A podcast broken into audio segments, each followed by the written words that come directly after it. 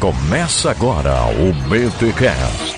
Teologia é nosso esporte.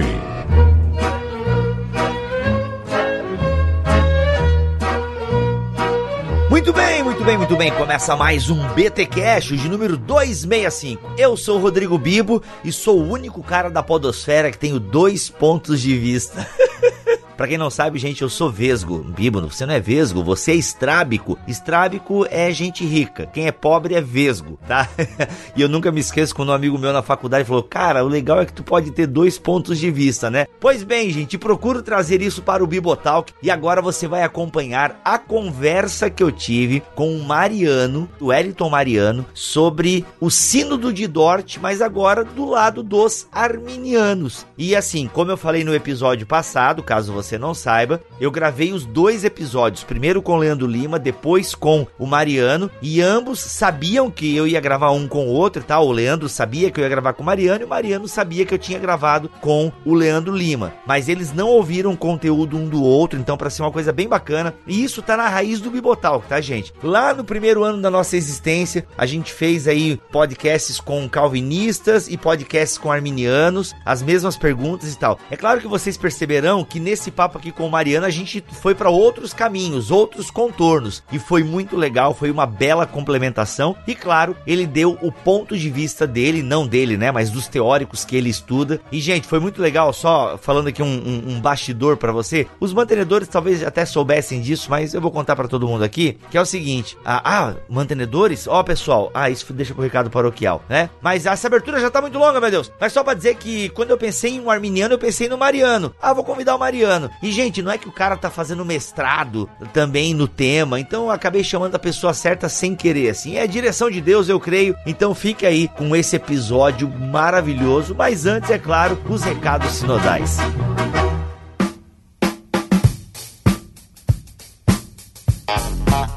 E nos recados paroquiais dessa semana, galera, quero avisá-los que nós vamos ter BTD em Londrina, dia 27 de outubro, tá bom? Em Londrina, no Paraná, dia 27 de outubro, garanto o seu lugar. E no dia 24 de novembro, BTD em Brasília. BTD em Brasília, dia 24 de novembro. Informações, se você quer encontrar aí, eu vou estar nos dois BTDs. Vai estar tá do Bibotalk, vai estar tá o Erlan e o Cacau em Brasília. É, em Londrina vai estar tá ah, deixa eu ver, dos BTcasters só vai estar tá eu, gente. Mas vai estar tá o Gutierre Siqueira palestrando e vai estar tá o Daniel Coelho. Se você foi no BTD de Campinas, gostou dele, ele vai estar lá. E você que é pentecostal, curte o Gutierrez, chega lá no BTD em Londrina, dia 27 de outubro. E o BTD em Brasília, dia 24 de novembro, tá bom? Mais informações estão aqui. Gente, olha só. No de Brasília, os primeiros 200 inscritos vão ganhar três livros. Repita comigo comigo. Três livros, tá bom? Então garanta logo, você que é de Brasília e região, ou você que vai se locomover até Brasília, corre, porque são só os 200 primeiros. Ok, gente? Lembrando o seguinte, ó, você sabe que no nosso canal no YouTube, volta e meia, a gente divulga algumas boxes aí. E eu vou dizer os negócios para você. Se você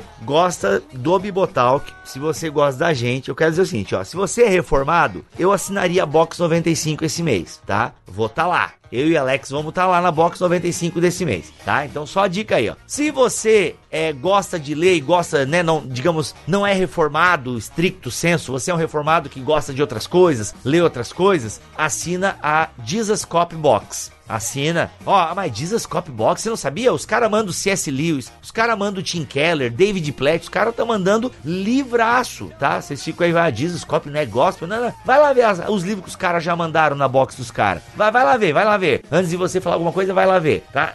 os caras estão mandando livraço, gente. E eu vou estar tá também na Jesus Cop Box. Aê! Palmas, senhor Maurício Machado. Então, assim, ó, se você é reformado, vai lá na Box 95. Se você é reformado, mas mais aberto, vai na Jesus Cop Box, que eu vou estar tá lá também na Jesus Cop Box. Eu tô encaixotado em outubro, eu tô encaixotado. Então, aproveita, se você tem condições, assina as duas, tá bom? Que eu vou estar tá nas duas caixas, eu e o Alex na Box 95 e eu sozinho na Jesus Cop Box. Então, aproveita o site também deles, estão aqui na descrição deste podcast. E lembrando que tem BTCast M para os mantenedores. Saiu! Até que enfim, eu e Victor Fontana falando sobre batalha espiritual, armadura De Deus. Cara, tá demais esse episódio. Então não perde, tá aqui, ó. BTCast M, você que é mantenedor, recebeu no seu e-mail os links e tudo mais. Bibo, sou mantenedor e não recebi. Manda um e-mail para nós para mantenedores@bibotalk.com, tá bom? mantenedores@bibotalk.com e a gente vê o que aconteceu aí, tá? Você que doa pelo PagSeguro, galera, o link bem devagarzinho agora, ó, bem devagarzinho. O link vai para o e-mail que você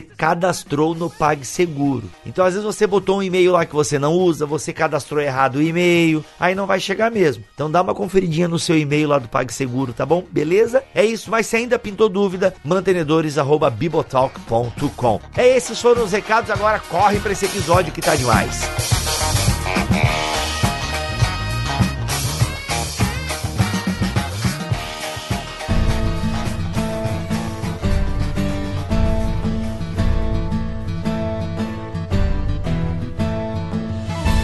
Para este programa tenho aqui Wellington Mariano. Seja mais uma vez bem-vindo ao BTcast, meu amigo. Olá, bom dia, Bibo. É um abraço para todos também, todos os ouvintes e um prazer enorme retornar a, a esse programa que tem abençoado grandemente o, o, o, Brasil. Rapaz, faz tempo. Acho que você participou só uma vez, não foi, Mariano? Ou duas? Não lembro. Não, eu participei uma vez quando eu tra nós tratamos sobre a biografia, a vida de Jacó Armínio. É, a vida de Jacó Armínio, verdade, cara, verdade. Faz muito tempo então, hein? Faz muito tempo. Mas que bom, que bom que você veio aqui então pra gente falar um pouquinho sobre o sínodo de Dort. E rapaz, eu tô, a gente, né, você acompanha as internets aí e sabe que tem infelizmente essa discussão muitas vezes infantil entre arminianos e calvinistas, aquela coisa. E eu achava que isso era treta, mas depois que eu comecei a ler um pouquinho sobre o sínodo de Dort, irmão, isso ali é treta, né?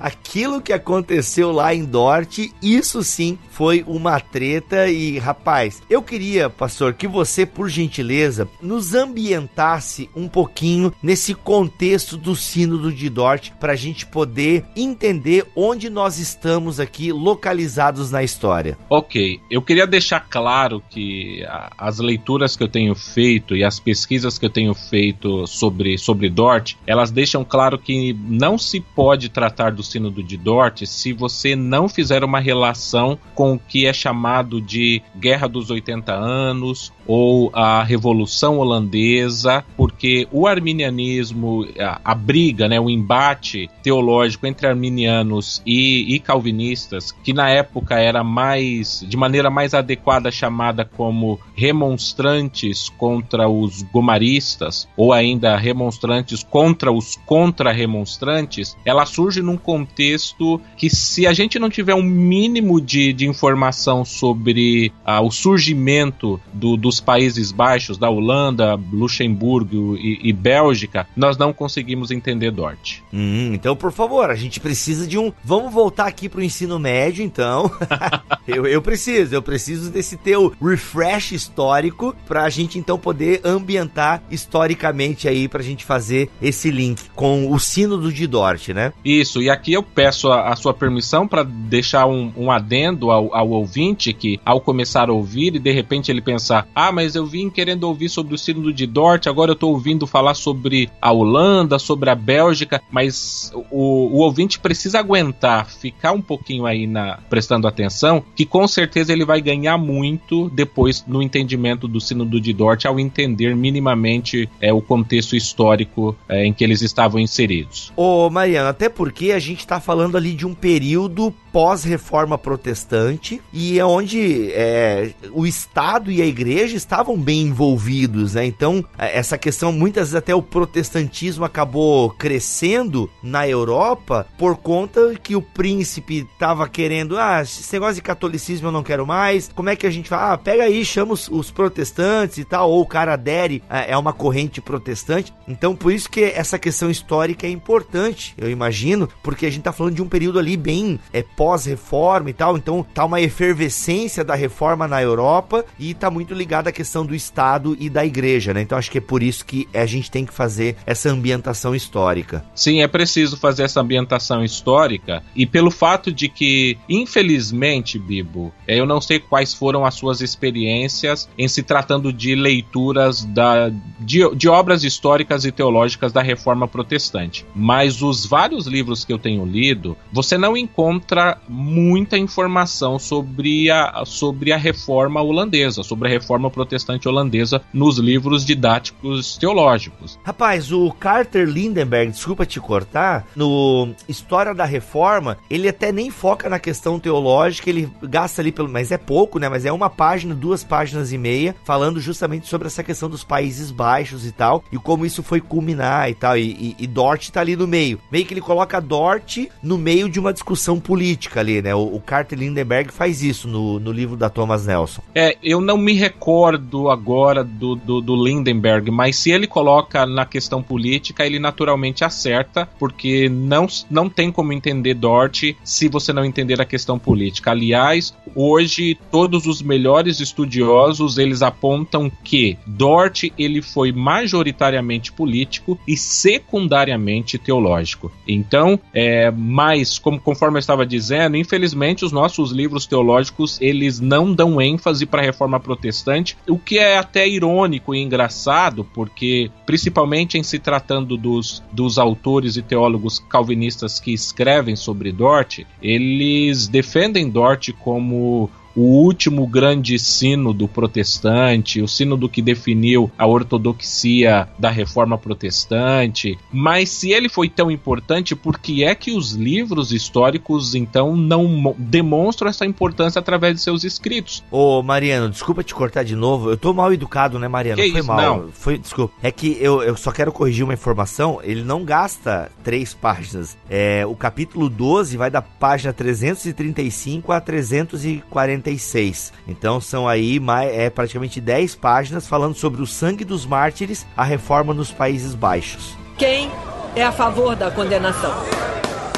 Mas o que eu quero dizer, por exemplo, é que mesmo o, o, o Gonzalez e até mesmo o Roger Olson, todos eles, eu não acredito que eles tenham feito isso por eles não saberem ou não terem acesso às fontes, mas por mais por uma questão editorial que eles geralmente quando você escreve esses livros de história, você tem que tratar da igreja primitiva até de repente o século 20 ou o século 21 e não dá naturalmente para se escrever tudo, mas dado a importância que Dort tem para a ortodoxia protestante principalmente no, do ponto de vista calvinista, deveria se ter muito mais escritos. E não tem. Por exemplo, você também já encontra uma escassez de livros que tratem, por exemplo, sobre a reforma protestante holandesa. Eu acredito que você já deva ter visto livros que falam sobre a reforma francesa, a reforma protestante alemã, mas você, eu não sei se você conhece algum livro, por exemplo, que fala assim: eu li um livro sobre a reforma protestante holandesa. Uhum, só sobre isso, né? É, o, o, diferencial do Lindenberg aqui é que ele fala da história da reforma. Até antigamente esse livro se chamava é, A Reforma na Europa. Então ele tem esse foco, né, de falar de, de toda a reforma pela Europa. A Thomas Nelson Brasil colocou esse nome História da Reforma, mas eu lembro quando era pela Sinodal era,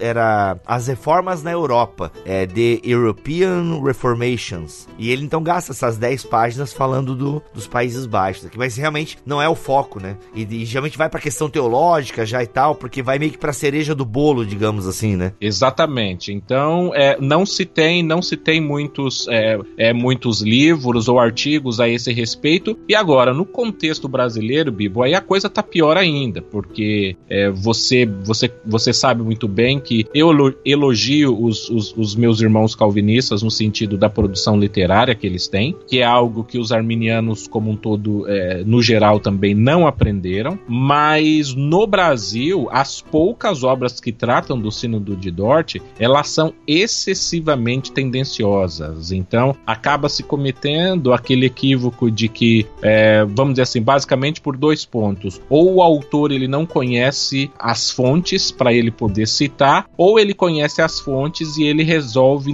conscientemente negligenciar essas fontes. De qualquer maneira, seja lá se for o caso 1, desconhecer as fontes, ou o caso 2, é você conhecer as fontes e você omitir essas fontes, ou seja, a pesquisa, o resultado final dessa pesquisa é ruim. Entendo. Porque uh, um dos pontos mais importantes de uma pesquisa, é, é, principalmente em se tratando de dessa questão polemista entre essas duas correntes soteriológicas, é o fato de que você precisa, no máximo, ninguém é totalmente imparcial ao apresentar as suas, uh, os seus dados, as suas informações. Sim. Uhum. Mas você deve fazer o máximo de esforço para você apresentar e entender a posição do seu oponente, do seu, do seu debatedor, para que o debate cresça, seja, seja algo bom, proveitoso. E, e, e eu não sei qual foi a sua experiência de você ter lido algum livro de autor brasileiro ou você ter visto palestras, de repente, sobre o Sínodo de Dort, em que eles de fato apresentem os dados do, do lado arminiano do lado remonstrante. E conforme nós veremos aqui nessa, nessa gravação, tem muita informação que ela simplesmente praticamente não existe, vamos assim dizer, no Brasil, a não ser para aquele leitor que sabe a língua inglesa ou que saiba latim e francês. Olha aí, por isso que a gente tá fazendo esse BT Cash aqui para justamente complementar o que a gente fez na semana passada. Gente, vou falar o que já falei na abertura do programa, tá? O Mariano não teve acesso ao áudio do Leandro Lima, ok? Então, e se você vai perceber, eu tô tentando fazer as mesmas perguntas e tal, porque como vocês sabem, o Bibotalk não é confessional, a gente não é nem calvinista nem arminiano. E a gente quis justamente fazer esses dois lados, porque a gente sabe que, né, que quem é calvinista vai enfatizar alguns pontos, quem é arminiano vai enfatizar os outros pontos. Ambos indicaram coisas para vocês ler, né? O Mariano vai indicar também alguma coisa, e a gente quis fazer justamente esse BT Cash para que você então traga aqui, né, é, Mariano, o que você julga importante nessa discussão em relação ao sínodo de Dort. Sim, e aqui eu aproveito tentando buscar, conforme eu disse, a minha imparcialidade, conforme eu disse, eu acredito que há um erro, uma negligência dos arminianos como um todo na produção, no, do cuidado teológico, mas por outro lado, os calvinistas são muito melhores que os arminianos nesse ponto, mas pecam por não, não dialogar, no caso, com a voz dissidente que é do, do, dos arminianos. Enfim, o resultado final não é bom para nenhum dos lados e para o avanço do debate. A sensação que tu tem então, Mariano, se eu entendi, é que às vezes parece que alguns espantalhos é, são é, tipo, ah, se falou uma vez que é isso e não checa as fontes para saber se é exatamente isso e fica se propagando espantalhos acerca é, de determinado fato ou conceito teológico. É essa a sensação que você tem? É essa a sensação, porque o sínodo de Dort, por exemplo, quando os, os, os remonstrantes eles foram, foram colocados como réus para serem julgados no sínodo de Dort, eles não tiveram direito de, de resposta, enfim, eu estou me adiantando um pouco aqui, mas o que eu quero dizer? Sobre o primeiro ponto, eles escreveram mais de, de 200 páginas só sobre o primeiro ponto da remonstrância. Depois, sobre o terceiro ponto, eles escreveram mais 130 páginas aproximadamente. Então, existe uma produção escrita da, dos remonstrantes que eles escreveram exatamente não para responder aos calvinistas, porque eles sabiam, perceberam, já todos eles estavam conscientes de que eles não estavam ali para terem um espaço de igualdade, um espaço entre iguais, eles estavam na condição de, de réus, de subalternos. Então, os remonstrantes escreveram isso. Nós não estamos escrevendo com um intuito, como se nós fôssemos inocentes, que com essa escrita nós vamos mudar mudar o pensamento dessa das pessoas que estão aqui nos julgando, que são os nossos juízes. Mas nós estamos escrevendo pensando na posteridade, ou seja, o que nós queremos deixar como legado, qual era a nossa visão nesse momento. Mas esses documentos, eles praticamente inexistem no tratamento de obras calvinistas. E aí eu também, eu estou falando aqui no geral, é possível, como você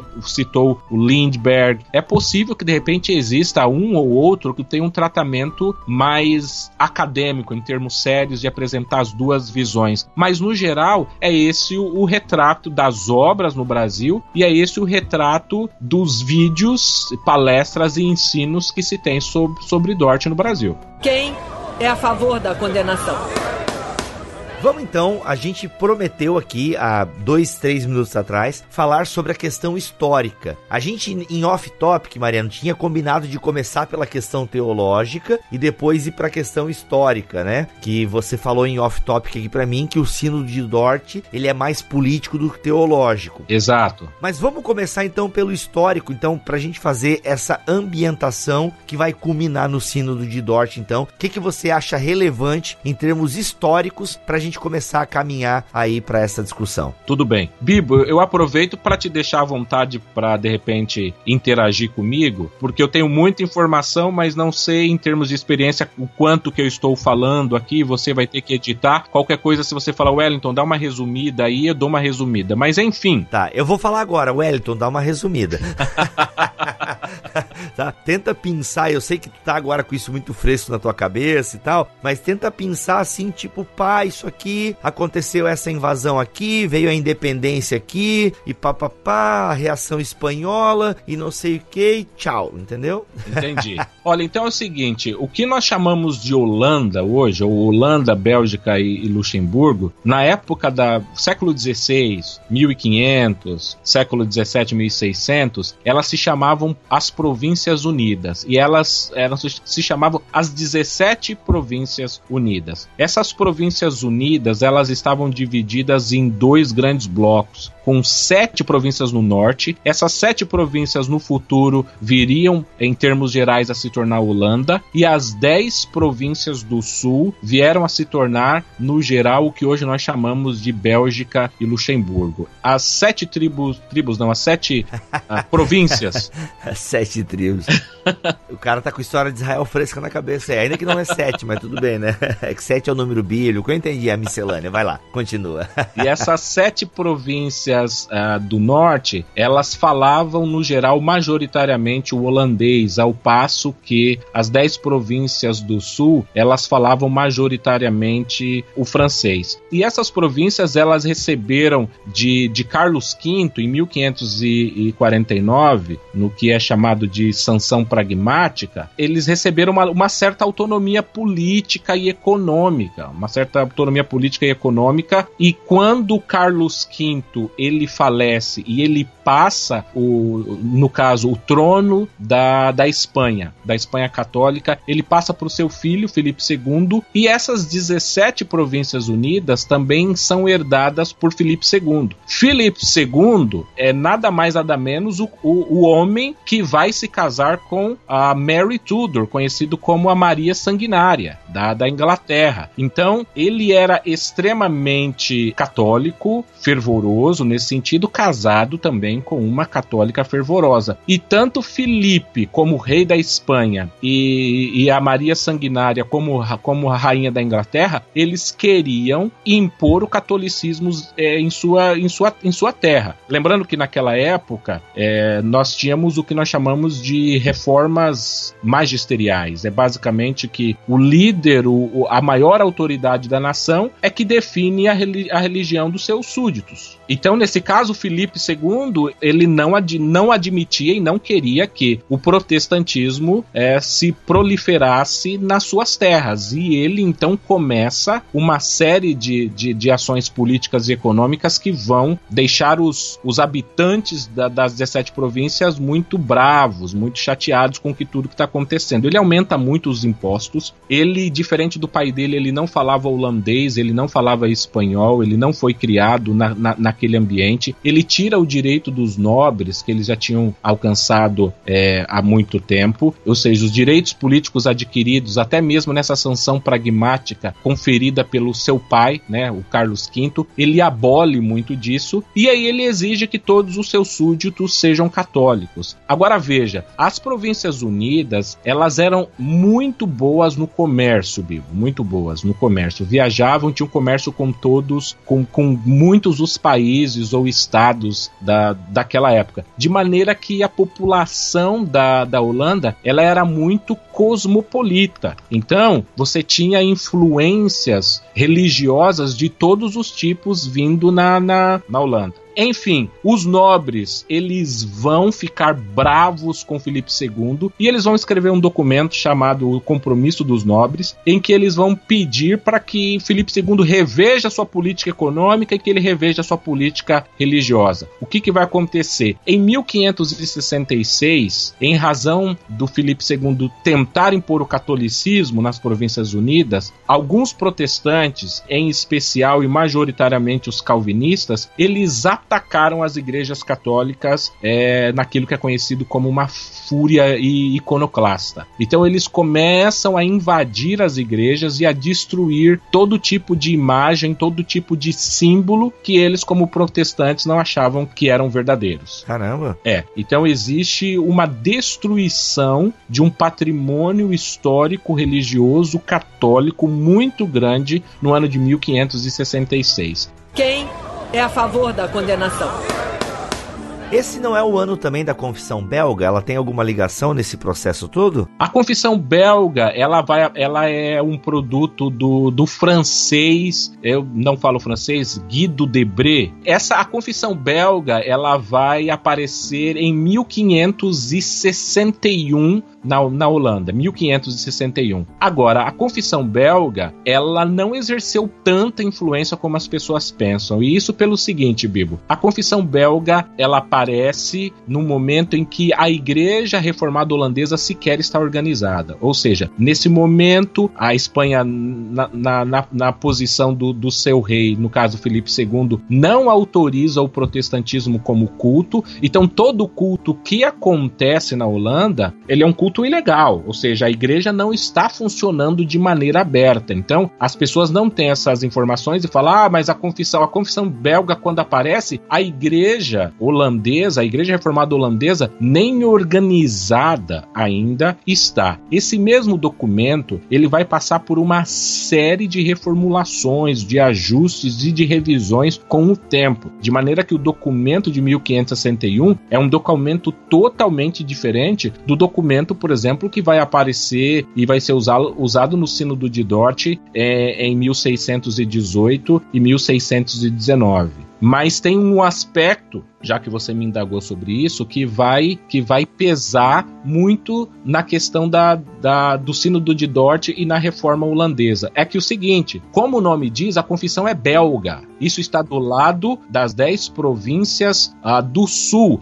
Essas dez províncias, futuramente, elas vão continuar católicas. E a, a, quem vai buscar a emancipação e vai se tornar protestante é a Holanda, que é do norte. Então a confissão belga para os nativos é, holandeses, eu estou usando aqui holandês de uma maneira anacrônica, mas nessas sete províncias unidas, eles consideram aquele documento um documento estrangeiro, e que na verdade era, era mesmo, ou seja, a confissão é belga, a confissão não é holandesa. Aí eu me adianto para dizer o outro documento que teve não um papel preponderante ou importante no início da reforma holandesa é o Catecismo de Heidelberg. E aí o mesmo Heidelberg a gente sabe que é um documento alemão. Então, de fato, o único documento que seria nativo, que seria da Holanda mesmo, seriam os cânons do Sínodo de Dort, que seriam escritos em 1618 e 1619, mas com um adendo. As pessoas que estavam escrevendo esses, esses cânons, eles não eram nativos, eles eram exatamente fugitivos, basicamente imigrantes dessas dez tribos do sul e também da, da França. Então, o que está acontecendo aqui, Bibo, é que nós estamos aí no período dos huguenotes na França. Eles estão sendo perseguidos pelo catolicismo e, ao serem perseguidos, eles fogem, por exemplo, para os Países Baixos, para as Províncias Unidas. Mas quando eles chegam nas dez províncias do norte, que fala francês, então, teoricamente, os franceses preferem ir para um lugar em que eles falem basicamente a mesma língua. Mas eles também vão ser mais perseguidos também na Bélgica e Luxemburgo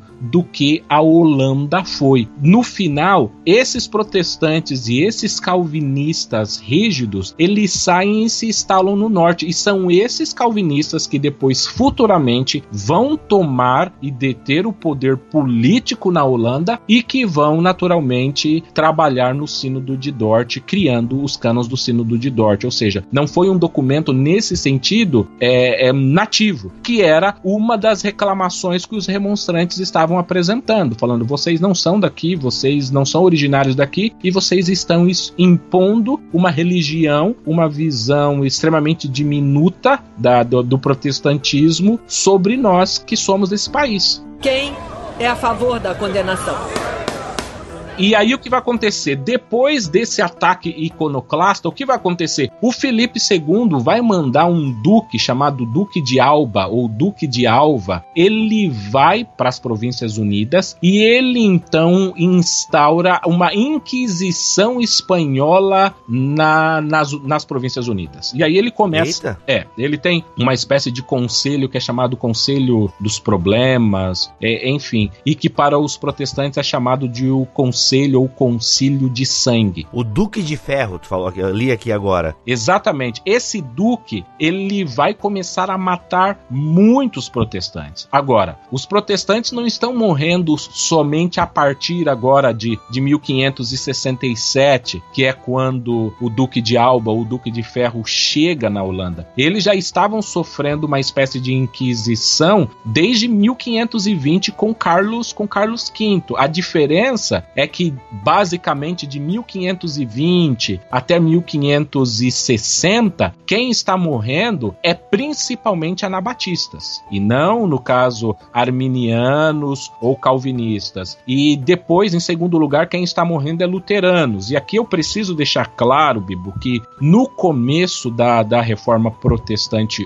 holandesa, o calvinismo exerceu um papel muito pequeno, muito diminuto. A, a maioria dos, dos historiadores e dos teólogos eles dizem que a, a força do calvinismo só vai começar, veja, começar a ser sentida no início da década de 1560. E isso é embasado com alguns outros fatos. Por exemplo, nós sabemos que a Academia de Genebra, que vai divulgar as ideias de Calvino, ela só vai ser fundada em 1559, ou seja, até 1559, que a proposta ao mesmo ano de nascimento do Jacó Armínio, não tinha uma grande escola calvinista disseminando. Então as pessoas pensam anacronicamente: ah, o calvinismo estava forte. Não, nessa época o calvinismo estava no, no, nos seus inícios, nos seus, nos seus primórdios. É em 1559 também que a versão final das institutas da, institutas da religião cristã de Calvino é de fato lançada. Os historiadores também comprovam que, ao passo que a maioria maioria dos livros e grande parte do, da produção escrita de Lutero é traduzida para o francês, é traduzida para o holandês, mas se comparar a produção e a disseminação das obras de Lutero com as obras de Calvino nessa época, as obras de Calvino elas são extremamente frágeis em números, em proporção e influência do que luterano, ou seja, a reforma holandesa ela nasce não calvinista, as pessoas partem do pressuposto, quando, depois de muito tempo, quando o calvinismo atingiu a hegemonia, que o calvinismo era dominante. O calvinismo não era dominante. Tanto é que o biógrafo, o principal biógrafo de Jaco Armínio, o Carl Banks, ele vai dizer exatamente isso. Quando ele, tratando da questão, uh, defendendo a, a, tese dele de que Jacó Armínio jamais fora calvinista, ele vai dizer que Jacó Armínio pertencia a esse tipo de reforma holandesa nativa. Que reforma holandesa nativa era essa? Era essa reforma holandesa que não foi calvinista, que tinha influências luteranas, que tinha influência anabatista. Ó, oh, cara, isso faz a diferença, hein? Alguma influência de Melanchthon, alguma coisa assim? Sim, que... tem influência de Melanchthon, vai ter, vai ter influência, por exemplo, também de Erasmo. Olha aí, cara, isso faz muita diferença, velho. E aí, o que vai vai acontecer é que os calvinistas vão tomar o poder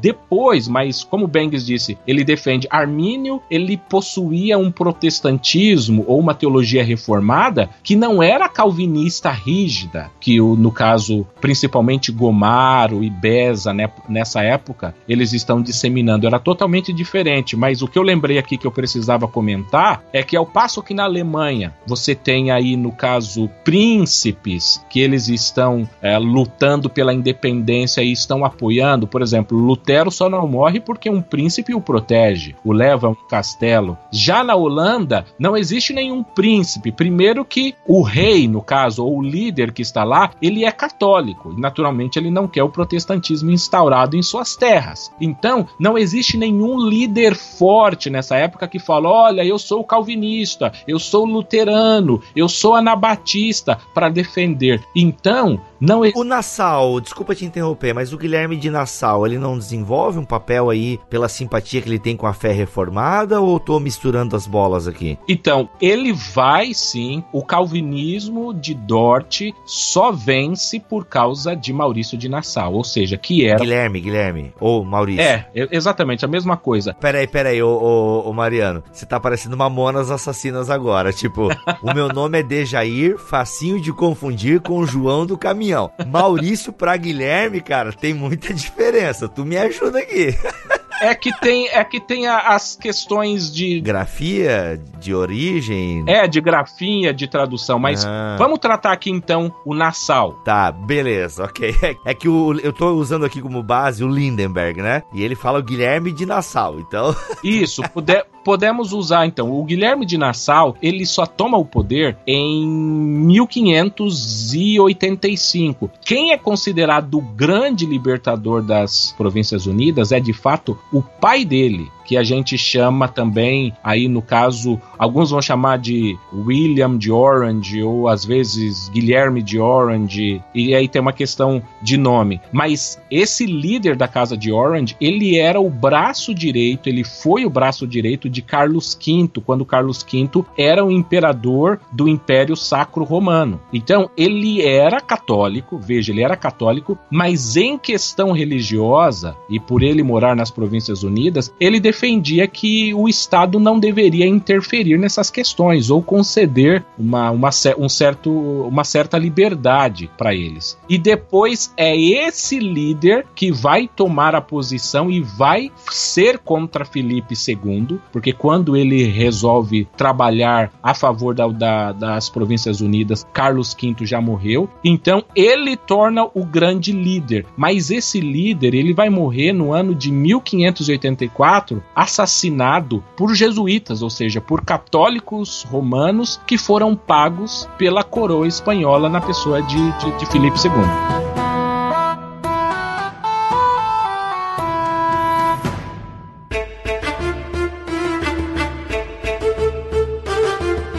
Me ajuda aqui, Mariano, numa informação. Uh, alguns minutos atrás, tu falaste de uma revolta iconoclasta por parte dos reformados. Segundo aqui o autor que eu tô me embasando, ele atribui, inclusive, à casa de Nassau essa revolta, né? Essa rebelião iconoclástica. Sim. É, tá ligado? Sim, no caso está ligado. Mas aqui um dado importante, por exemplo, o, o sogro de, de Jacó Armínio, que nessa época ele ainda não era o sogro, mas viria a ser o sogro de Jacó Armínio, já tinha um crush, né, ali com a, com a, mulher dele. Então já possível sogro à vista e tal. Então, eu, eu acredito que eles ainda não se conheciam porque ele era ele era da cidade de Amsterdã e no caso o Armínio ele foi de Aldewater, depois ele estudou em Leiden, depois ele estudou em Genebra, depois ele estudou na Basileia, depois ele passou um tempo na Itália e depois ele retorna. Então eu acredito que eles só vão se conhecer, no caso, ele só vai conhecer sua futura esposa quando ele é chamado ao pastorado da, da igreja Igreja Reformada Holandesa em 1587, 1588. Mas o ponto que eu queria que eu quero dizer aqui é que, por exemplo, esse mesmo sogro de Jacó Armínio, que tinha as mesmas visões protestantes, muito parecidas com de Armínio, ele vai avisar os católicos. Quando ele fica sabendo que os protestantes vão atacar as igrejas, ele fala: "Eu não tenho como impedir, não tenho poder, não tenho força política para isso, mas o mínimo que eu posso fazer é,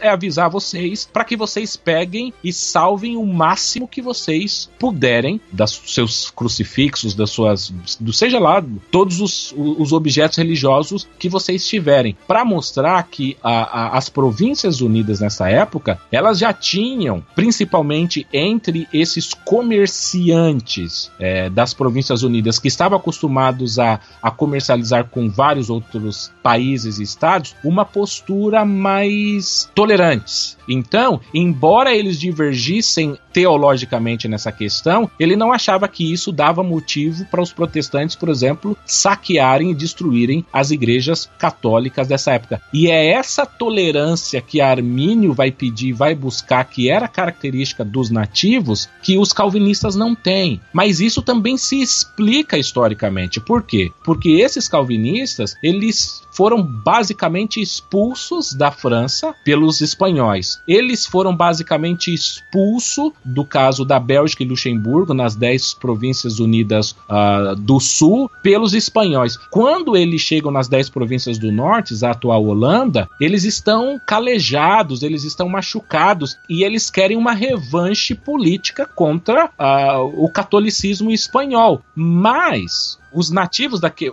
no caso Armínio, embora ele tenha perdido os pais no massacre de Aldevater, que foi um massacre católico que, que realizou na cidade natal, eles não tinham essa, esse histórico de briga como os calvinistas tinham na, na França e na Bélgica e em Luxemburgo. Entendi. E aí o, o, que vai acontecer? Esse Duque de Alba ele vai trazer um exército de aproximadamente, não me falha a memória, aqui 20 mil soldados, ou mais especificamente mercenários, que eles vão tomar conta do, do país. Então a, a, é, é como se, se a nação ou o Estado que aspirava a ser a, a sua independência estivesse sitiado, Bibo. Você entendeu? Porque uhum. a, as tropas estão ali. O que vai acontecer? Nessa mesma época, a Inglaterra está tendo uma guerra com a Espanha. É nessa época que a grande frota de navios espanhóis eles vão ser destruídos. E é aproximadamente nessa época que a Espanha fale, ela quebra, ela fica sem grana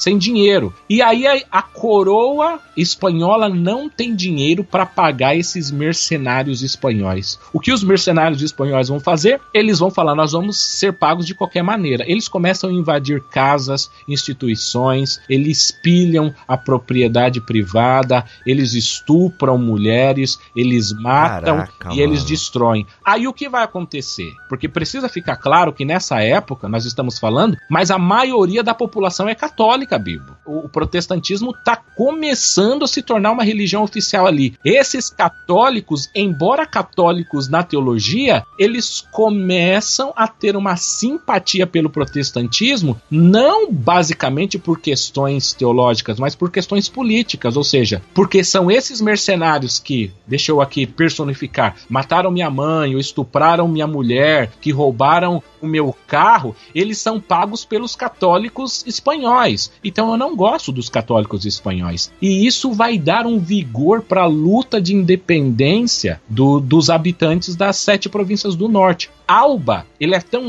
hábil naquilo que ele vai fazer que ele consegue garantir que as dez tribos. Ó, eu com as tribos de novo aqui. Que as dez.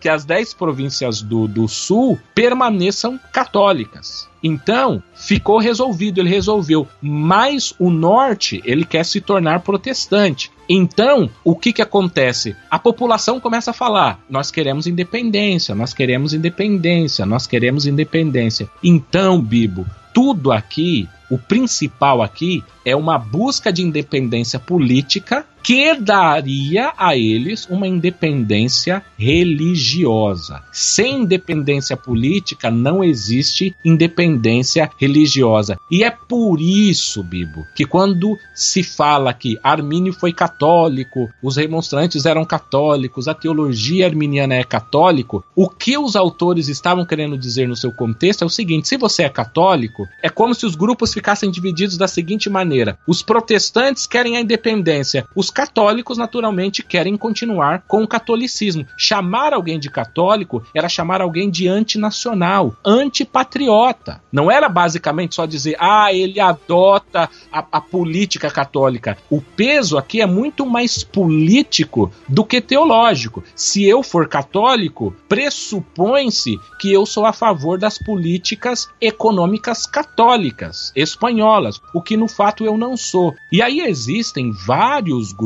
nessa época que estão é, ali naquele espaço, que é, existem os católicos teologicamente e também é, favoráveis à política à católica espanhola, mas existiam católicos que eram católicos teologicamente, mas não gostavam da política espanhola, que para eles também era interesse que a Espanha, no caso, saísse dali e perdesse sua, sua autoridade. Existiam os calvinistas que eram basicamente, no geral, todos contrários tanto à política espanhola quanto à teologia católica espanhola, e existia um outro grupo de protestantes que eles eram teologicamente contrários à, à, à teologia católica, mas que alguns é, gostavam da política econômica espanhola e outros que não gostavam. Mas então, aí que você perguntou, e o papel do Nassau, e o papel desses líderes? Esses líderes, que eram líderes políticos, eles se aliaram aos calvinistas exatamente pelo fato de os calvinistas não nenhum tipo de relação com os católicos, ou seja, os calvinistas eram aqueles que dariam a esses políticos aquilo que eles buscavam.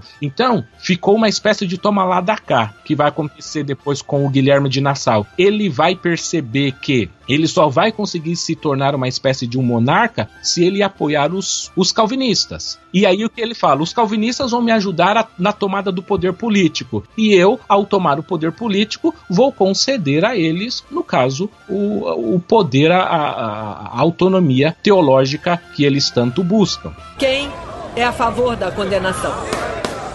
A gente vai ter que dar um salto na história aqui, Mariano, porque senão a gente também vai ficar se alongar um pouco demais. A não ser que tenha alguma coisa que você acha que precisa ser complementada, mas vê se a minha pergunta te ajuda a você conseguir passar toda a tua ideia que você tem aí. Olha só, pelo que eu entendo, no sínodo de Dort, a gente tem uma vitória desse julgamento dos reformados. Como é que eles conseguiram então permanecer no poder? Como é que dá essa virada ou como é que eles, cons eles conseguiram, né, tomar esse poder? A Guilherme Guilherme, então, mesmo sendo assassinado, conseguiu deixar o legado e a, e a fé reformada é, permaneceu ali na Holanda, é, firme e forte. Como é que isso vai desembocar no sínodo de Dort ao ponto de a fé reformada sair é, vitoriosa? Não sei se essa é a palavra, mas sair vitoriosa desse julgamento, né? E, consequentemente, os remonstrantes serem condenados, né? Eu não sei se eles ganharam a pecha de hereges, né? Sendo condenado como hereges e tendo que sair do país. Como é que acontece isso, então? É, o que vai acontecer é que tinha a, a, regra política da época era que essas sete províncias elas eram autônomas. Elas tinham o poder e ficava em cada província. Não existia uma espécie de um órgão central é, que regulasse toda a política. Eles tinham uma sede, mas essa sede ela havia sido antes em Bruxelas, mas depois da separação entre o norte e o sul, eles criam uma, uma nova sede nas, na, nessas, nessas províncias. Mas o que acontece? O problema problema de convocação do sínodo nasce daí, porque os calvinistas eles são a favor de um governo central, ou seja, que existe uma monarquia, ou enfim, uma, um líder que tenha o poder total da nação, que eles queriam, no caso, conferir isso para o Nassau, que estava apoiando eles, só que o principal é, líder e apoiador dos, o, o, líder político que apoiava os remonstrantes, que era o, o, o Johann van Oldenbarnevelt, ele era um líder político. Então, ele lutava, falou, não, eu quero que a autonomia esteja nas províncias. E o Nassau falava, não, eu quero autonomia nacional. E eles ficavam nesse bate-bola. O Nassau, ele era também o líder, o comandante geral do exército. Eu comentei que em 1568, quando as províncias unidas vão começar a lutar pela independência, começa uma guerra que é chamada de a Guerra dos 80 Anos. É essa revolução. Só que o que vai acontecer? O Odebarnevelt, ele é político político que é a favor dos arminianos, é ele, por exemplo, que vai receber os cinco pontos do remonstrantismo em 1610. Veja, é um líder político e não teológico quem recebe esses cinco pontos da remonstrância. E em 1609, no mesmo ano da morte de Jaco ele assina um tratado de trégua de 12 anos com a Espanha, o que deixou Nassau furioso, porque Nassau ganhava muito dinheiro com a guerra. E a partir daí, é, eles tiveram uma rivalidade política. Essa rivalidade que existia entre o de Barnevelt e, e Nassau vai permanecer até depois do Sínodo de Dort. Os arminianos vão se aliar ao Odebarnevelt e os calvinistas vão se aliar a Nassau. Aí o que vai acontecer? Nassau, que nunca se envolveu em questões políticas, aliás, ele era leigo e eu às vezes até dou risada de alguns de alguns vídeos que eu que eu assisto em que as pessoas falam: "Ah, mas o Nassau, ele se converteu ao calvinismo, ele a conversão dele é, é uma piada. Ele era conhecido pela promiscuidade sexual, então nesse sentido, se ele fosse calvinista, ele teria sido um, um dos piores tipos de calvinista. Ele não conhecia as questões, as questões teológicas. Certo autor coloca em que um debate ele apresenta a visão, a visão remonstrante como se fosse a visão calvinista. Enfim, ele era político, ele não era teólogo. Sim, sim, sim. O que diga-se de passagem, é, é claro que se tu viu algum calvinista falando isso e tu tá dizendo que não é bem isso, a questão é que era muito comum políticos se envolverem nessas questões teológicas naquela época. O Estado e a Igreja estavam juntos. Agora, o calvinismo, ele quer se libertar do poder do Estado, mas fazendo uso do Estado, ou seja, eu preciso do Estado para eu conseguir minha autonomia e ao conseguir minha autonomia, aí eu me libertar do Estado, mas eles não conseguiram isso com o Sínodo de Dort. O Sínodo de Dort não conseguiu fazer isso. Um dado interessante é que o Nassau, o Nassau ele tem um capelão da sua corte. E o capelão da corte dele é o Johannes Uitenbogart, que é o melhor, ou que foi o melhor amigo de Jacó Armínio, que era conhecido por ser arminiano, e mais uma vez anacronista aqui, desde a época que ele estudou em Genebra. E por quase duas décadas, ele foi o capelão do Nassau. Agora veja, se o Nassau era calvinista, o que esse calvinista tinha como pastor ou capelão da corte? Um arminiano, declaradamente arminiano. É um dado extremamente importante que poucas pessoas conhecem que, ah, no caso, ele não defendia o calvinismo, ele só adotou o calvinismo por uma questão política. Aí o que aconteceu? Quando esses 12 anos de trégua estava por vencer, ou seja, eles iriam vencer aproximadamente em 1620, 21, que o sínodo de Dort vai acontecer em 1618, aí Nassau querendo retornar à guerra, ele precisa acabar com o Oldenbarnevelt. E ele começa a tirar todos os remonstrantes, todos os arminianos que tinham cargos políticos e que tinham influências. O que o Oldenbarnevelt vai fazer? Ele pega e diga o seguinte: nós precisamos criar um exército e esse exército não pode responder ao Nassau. Por quê? Porque o Nassau está deixando as casas dos arminianos estão sendo destruídas, as igrejas estão sendo invadidas e como o Nassau é o líder, uh, é, é o líder militar e o interesse dele é que isso aconteça, ele não deixa com que a polícia vá lá defender os cidadãos. Para ele é interessante que aquilo aconteça. O Oldenbarnevelt fala então: vamos criar uma lei e vamos criar a nossa própria polícia. E essa polícia, essa força militar, não responde mais ao Nassau, mas responde a cada província, a cada cidade, a cada condado que pagar o salário desses, desses soldados. É essa manobra política de Oldenbarnevelt que vai ser considerada por Nassau como traição à nação, traição a, a, a, ao país, e ele então vai mandar prender Oldenbarnevelt, que vai ser morto em um sínodo paralelo, é um sínodo político, em que ele vai matar, ele vai decapitar, no caso o Oldenbarnevelt, e ele vai tirar todos os líderes importantes arminianos do poder. Quando ele tira todos os líderes arminianos do poder, só então ele consegue convocar um sínodo. Lembra que eu mencionei que eram as províncias que tinham autonomia. Ele queria autonomia nacional. Ele não conseguia autonomia nacional porque nessas províncias tinham muitos arminianos. Quando ele tira todos os arminianos do poder, então ele consegue uma maioria para ele convocar o sínodo e aí então o sínodo já sido liberto de toda a influência arminiana é que o sínodo de Dort vai acontecer. Uau!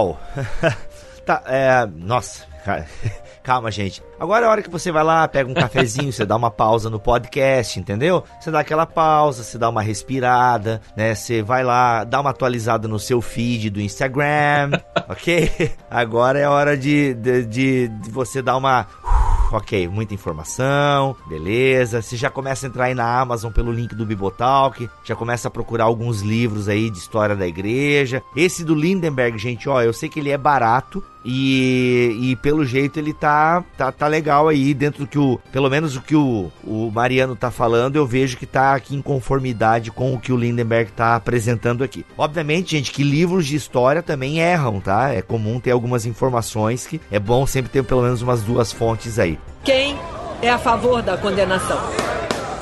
Ok, chegamos então no sínodo de Dort e eu percebo aqui tanto na leitura do Lindenberg quanto te ouvindo que essa questão da predestinação que vai de alguma forma gerar esse desconforto teológico que consequentemente vai parar ali no sínodo de Dort, que acontece em 1618, mas só vai acabar em 1619. O tema da predestinação, ele é basicamente o, o, o tema, se eu entendi bem, que vai gerar essa questão. Vamos Vamos entrar um pouquinho na questão teológica, Mariano. Eu acho que já ficou bem claro para os nossos ouvintes. Aliás, bem claro. Não, não tá nem claro para mim que tô te ouvindo aqui, porque tem muita informação que eu tô. É, é, porque também eu tô fazendo três coisas ao mesmo tempo. Eu tô lendo aqui enquanto fala, eu dou uma lidinha no Lindenberg de novo. Ah, eu tô organizando um sorteio no Instagram.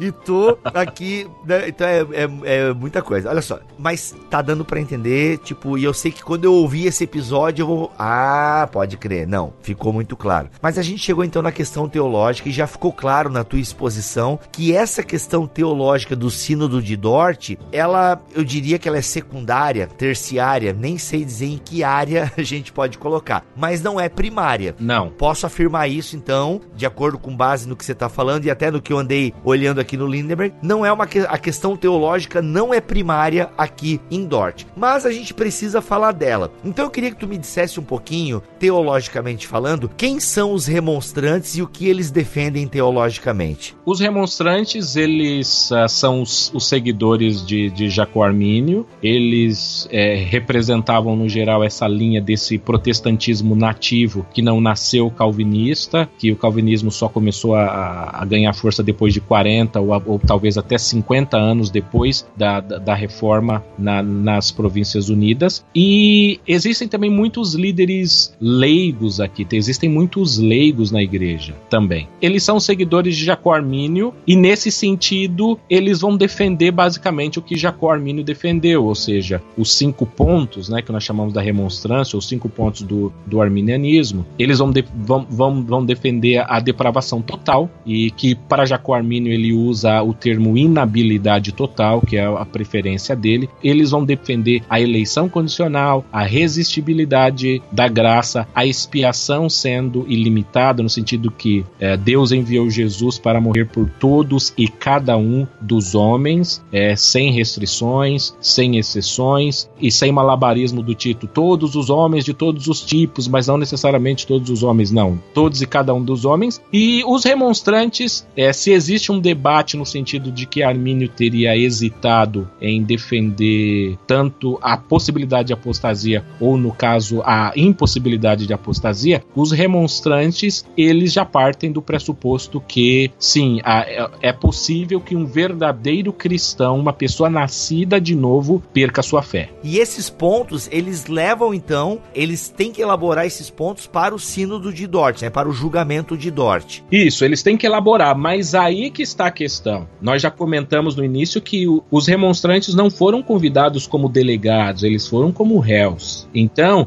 aí existe uma série de práticas sinodais, vamos dizer assim, que foram extremamente danosas. Primeiro, os calvinistas é, responsáveis por convocar os arminianos ou os remonstrantes, eles escreveram um documento assinado dizendo que os remonstrantes não sofreriam nenhum tipo de dano, quer físico, quer patrimonial, e que por isso eles precisavam comparecer ao Sínodo de Dort. Quando eles comparecem no Sínodo de Dort, essa palavra deles, no caso, é quebrada. Por exemplo, Simão Episcópio Na época que se torna o líder teológico dos remonstrantes, ele até pouco tempo era professor, foi ele quem substituiu Armínio na cátedra da, da Universidade de, de Leiden. Ele é chamado na qualidade de, de participante, ou seja, ele tem direito a voto, ele tem direito à fala, da mesma maneira que os calvinistas têm. Mas no caminho, ou seja, enquanto ele está a caminho do sínodo de Dort, Dort inicia os seus procedimentos e ali disse que eles vão mudar o status do, do, do episcópio, que ele não vai mais ter poder de voto, que ele não vai ter mais poder de fala, mas que ele está lá simplesmente para fazer tudo aquilo que os calvinistas ou os gomaristas estão pedindo.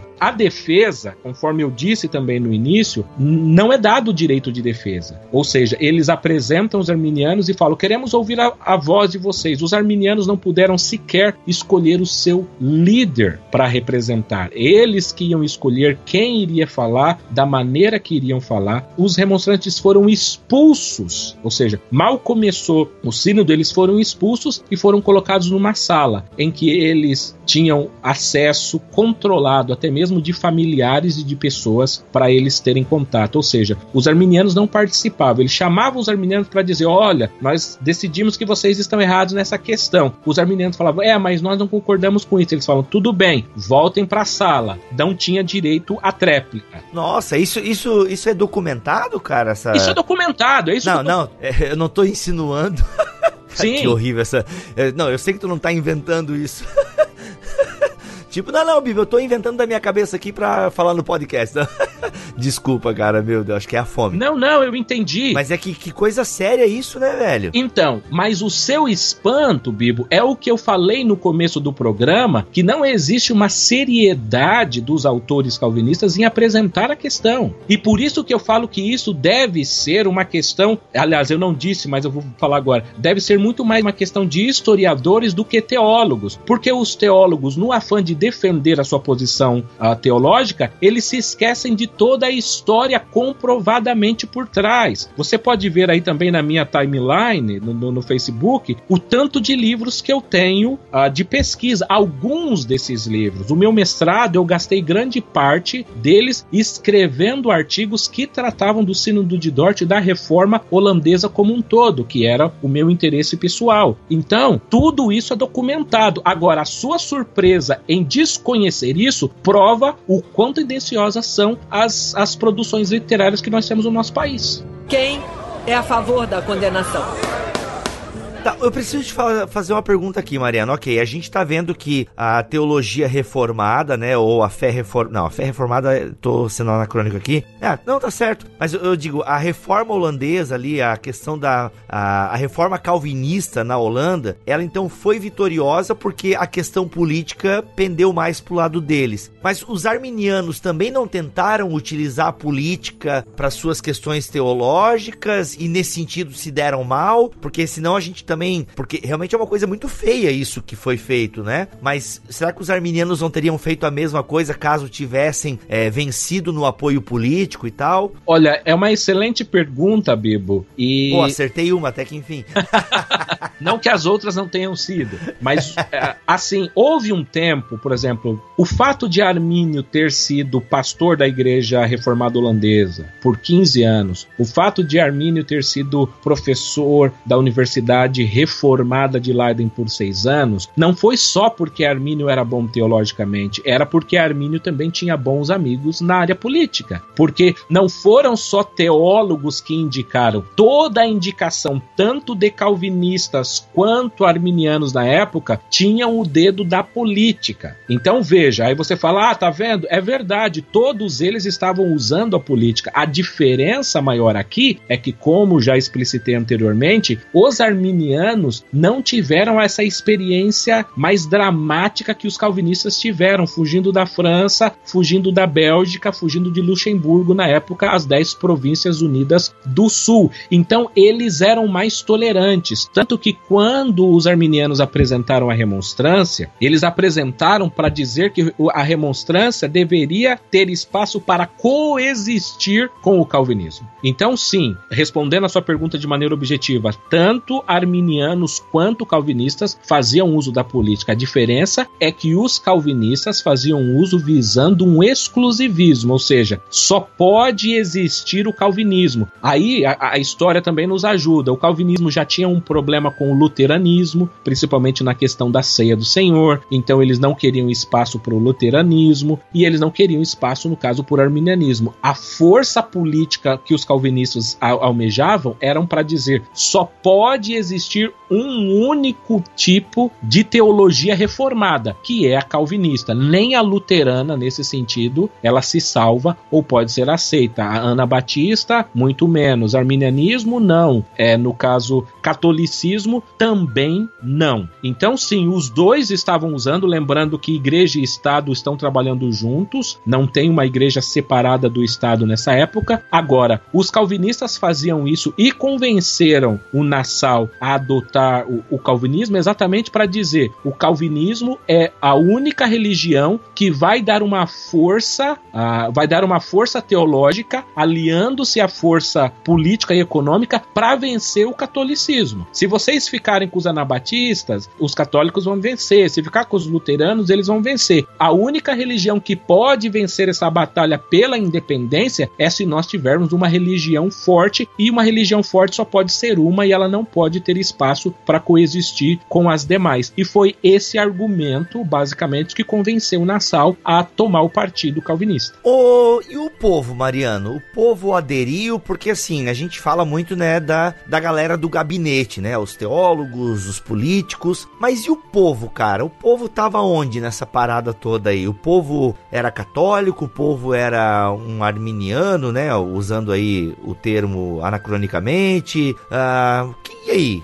É uma pergunta que acabei não, não me dando conta, até nem fiz no outro episódio, mas lembro agora de fazê-la. O povo, eu até mencionei um pouco disso, o povo, ele, o povo era uma mescla de tudo. Tinha artistas ali. Ah, ah verdade, é verdade. Os católicos, né, que você falou. Tinham uhum. católicos, aqueles grupos, tinham os arminianos. E aí, nesse sentido, tinham também semipelagianos, tinham socinianos, tinham, ou seja, havia um grande espectro de, de, de vertentes é, religiosas ali. Agora, a maioria da nação continuava católica, ou seja, o calvinismo nunca foi maioria em termos de números, nem antes, nem durante e nem depois Dort. Sempre foi uma minoria, que foram esses líderes. Aí o que aconteceu? Os calvinistas eles quiseram implantar depois uma espécie de reforma magisterial, não no sentido deles serem os príncipes, como na Alemanha, mas eles tomaram o poder político e fizeram descer goela abaixo da população que eles deveriam naturalmente adotar a, a, a, a teologia reformada porque era a única, a única religião, no caso oficial, que poderia ser aceita no, no, no país. É, o Lindenberg coloca aqui, ó. Afinal, não tinham lutado para remover a Inquisição espanhola só para substituí-la por uma Inquisição genebrina. Ó, um termo forte aqui, né? Sim. É, ele está citando o Kaplan e o Pettigrew. Uh, não sei se é Pettigrew que se fala, mas eu gostei do nome do cara. Um cara Pettigrew,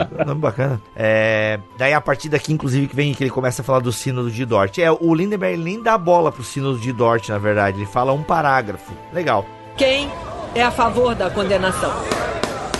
Aí tem a resposta, né? A, a, resposta, bem, não seria então uma resposta, né? Eles do Sínodo de Dort surge os cânones de Dort, que onde inclusive nasce a tulipe, né? Nasce os cinco pontos do calvinismo. inclusive nesses cânones eles ainda fazem outras refutações a doutrinas arminianas. Mas a gente não tem a contrarresposta desses remonstrantes, como você mesmo disse. Mas isso foi escrito para a posteridade e isso a gente não tem em português ou hoje em dia já chegou até nós isso em língua portuguesa e tal. Como é que tá? Nós não temos em português e aqui eu, eu não sei, é, é, eu não tenho a informação se isso sobreviveu, esse material. Se sobreviveu, ele provavelmente deve estar em, em latim, que é outro problema que existe nas questões arminianas. Não é só aliado, vamos dizer assim, a uma falta de cuidado com produção, as línguas em que o, que o arminianismo foram divulgadas, elas não favorecem a disseminação. Por exemplo, na época, a língua franca, a língua da universidade era o latim. Tanto que no Sínodo de Dort, pelo fato dos calvinistas terem expulsado os remonstrantes dos arminianos das sessões, eles falaram assim: vocês vão responder por escrito, porque vocês não estão aqui, a gente não vai deixar vocês, vocês não vão falar, vocês não estão direito à fala. E eles, sem direito a materiais, a livros ou a pesquisa, vocês pegam uma folha aí, vocês escrevem. Enquanto a gente usa a biblioteca, professores e faz a pesquisa, vocês ficam numa sala com a folha e papel e se virem. Assim, um tratamento totalmente desigual. Os remonstrantes dos arminianos tiveram entre 10 dias e 14 dias, eh, dependendo da fase do sínodo, para responder com esse material por escrito. E aí, como muitos arminianos eles eram possuíam um intelecto muito grande, eles eram grandes doutores e mestres, eles chegaram depois de 10 dias com quase 250 páginas escritas e apresentaram, tá aqui a nossa nossa posição. E aí o que aconteceu? O, o presidente da sessão ficou irado, ele falou: "Como que essas caras conseguiram produzir isso?" Chegou até a dizer: "Isso é mais uma prova de que o diabo está do lado deles, porque Nossa. é só o diabo para poder fazer uma coisa dessa. E aí ele vai usar esse argumento para dizer que os arminianos estão tentando atrapalhar o bom andamento do sínodo. Eles vão dizer: ah, os arminianos estão escrevendo muito porque nós vamos ter que responder. E como é que nós vamos re responder a, a, quase 250 páginas só em um dos cinco pontos? Quer dizer. Nossa, cara. Você entendeu? Só nesse primeiro ponto. Então vocês estão. Aí eles falaram: vocês estão fazendo isso para ganhar tempo. Vocês estão fazendo isso. E aí eu gosto de citar aqui o, o, o. Como é o nome dele? Eu acho que é o Mark Ellis. Se eu não me engano, ele foi seu professor, Bibo? Aliás? Foi, não? foi. Mark Ellis foi. O Mark uhum. Ellis ele tem um livro que ainda não foi publicado no, no, no,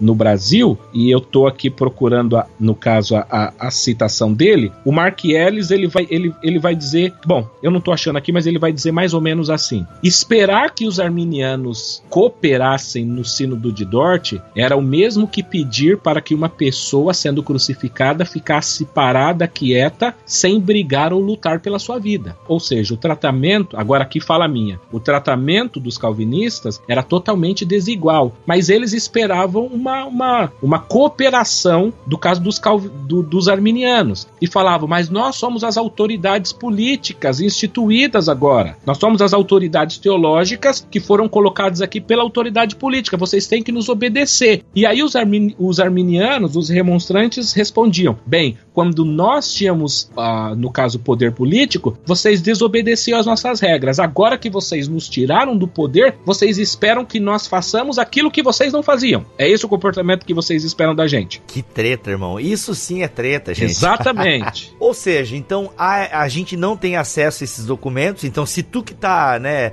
estudando a parada não sabe nem da existência deles, imagina-se então que a gente nunca vai ter acesso a, a essas respostas, né? Eu acredito, Bibo, que a gente possa ter acesso, né? Eu acredito que eu, o que eu falei, é, eu tô tentando aqui não, eu tô sendo sincero. Eu li sobre isso, mas eu não li. Eu sei que provavelmente a argumentação não deve ser muito diferente de outras argumentações dos arminianos em outros documentos, mas o que eu quero dizer é que eu ainda não tive acesso e nunca li nenhum desses documentos, por isso que eu disse isso. E o que aconteceu então com os, né, depois desse julgamento? O que aconteceu é, com os remonstrantes e a teologia arminiana na Holanda? O que aconteceu é que eles foram é, desprovidos de todos os cargos políticos, com raríssimas exceções. É, ou seja, os pastores que dirigiam a igreja, eles foram tirados dessas igrejas, foram substituídos naturalmente por pastores calvinistas. E aí existem relatos também em que os pastores calvinistas chegavam nessas igrejas que tinham tido pastores remonstrantes e naturalmente eles eram remonstrantes que eles também foram obrigados a, a ter que suportar o ensino dos calvinistas porque era imposto pela lei. Mas aí os cultos, quando os pastores calvinistas subiam no púlpito, a igreja como um todo ficava batendo o pé no chão, ou batendo palma, ou assobiando, dizendo que não estava de acordo com, no caso, a teologia. Ou seja, eles se tornaram calvinistas à força. Então hoje, quando se fala da hegemonia do calvinismo, e ela existe em alguns aspectos, essa hegemonia existiu exatamente porque ela foi, foi tomada à força. A, a Bíblia fala não por força nem por violência, mas pelo meu espírito, mas isso naturalmente não se aplica a Dort. Eita,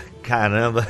Gente, foi aí. Foram dois pontos de vista apresentados nesses dois podcasts. E Mariano, o que, que você gostaria de falar para a gente encerrar a nossa conversa? Porque esse assunto rende muito mais. Eu queria deixar bem claro que eu luto por um evangelicalismo brasileiro em que as pessoas possam ter visões diferentes, mas que elas possam, pelo menos, é, é, manterem um nível mínimo de civilidade. O que você sabe muito bem por atuar na internet, que nós estamos longe disso. Então, que fique bem claro aqui que eu tenho grandes amigos calvinistas e discordo total e plenamente da, da, da teologia calvinista na questão soteriológica, em outros pontos também, mas eu consigo achar pontos em comum juntamente com eles, e é esse o, o, o meu encorajamento para que a gente não esqueça, a, a gente não deixe esse lado cristão. Não acredito que, para mim, os calvinistas sejam inimigos, mas para aqueles que tratam, mesmo assim, ainda a Bíblia pede para que nós amemos os nossos inimigos.